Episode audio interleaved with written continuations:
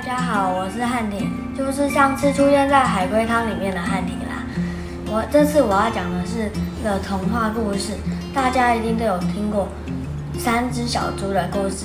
这次我要讲的是改编版的三只小猪，那我就要开始讲喽。从前从前有三只小猪，他们没有住在猪圈里面。不是被要杀来吃的那一种猪，而是可以在大草皮上面奔跑的小猪。猪大哥的个性非常勤劳又聪明，而猪二哥是非常贪吃，只要有东西，他就会留了一滴不剩。猪小弟是非常懒惰，只要能坐着，他就不会站着；只要能躺着，他就不会坐着。天，他们想要盖他们三个自己的，哎，他们三个各自的房子。猪大哥想要盖一间坚固的砖屋，而猪二哥想要随便盖个一个木屋就好，而猪小弟则随便拿一些茅草盖一个茅草屋。有一天，猪大哥的砖屋盖好了，猪小弟的茅屋附近出现了一只大野狼。他闻到猪小弟的味道，大野狼大摇大摆地走到猪小弟的茅草屋前面，深深吸了一大口气，把猪小弟的茅草屋整个吹走了，连猪小弟的衣服和内裤都被吹走了。猪小弟就捂着屁股跑到猪二哥的家，大野狼跟着猪小弟跑到了猪二哥的家，大野狼走到了。猪二哥的房子前面，他觉得所有的猪都是懒惰的，所以盖的房子应该会不坚固。他深深吸了一大口气，用力吹了猪二哥的木屋，竟然没有倒。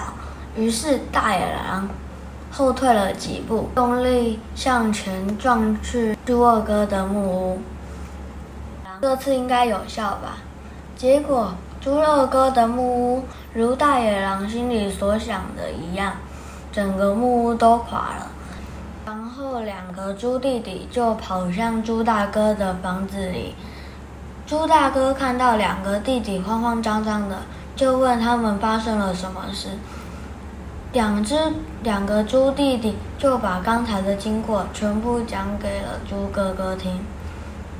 猪大哥听了，说。你们快进来哦！这个房子大野狼进不来的。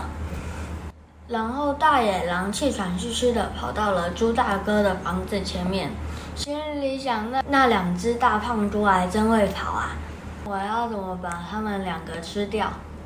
大野狼看看这房子的结构，觉得应该蛮坚固的，于是他又后退了几步，使尽全力撞猪大哥的房子。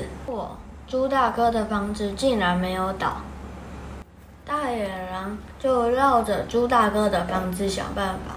他绕到一半，看到屋顶上的烟囱，于是他就爬上屋顶，要从烟囱进去。猪大哥听到烟囱上面有声音，于是他就去厨房拿了一个锅子，装了一盆热水，放在壁炉下面。大野狼跳进来时，刚好屁股碰到了热水，烫得哇哇叫，跑出了烟囱。两个猪弟弟现在才知道，盖房子不能随便盖，因为会被大野狼吃掉。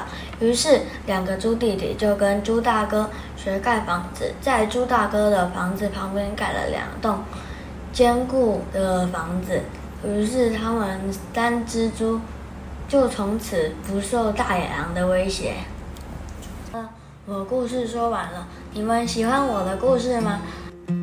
如果你们也有更有趣的改编版《三只小猪》，可以在下面留言告诉我。如果喜欢我的内容，记得在下面按五颗星星，还有订阅我的频道哦。那我们下次再见喽，拜拜。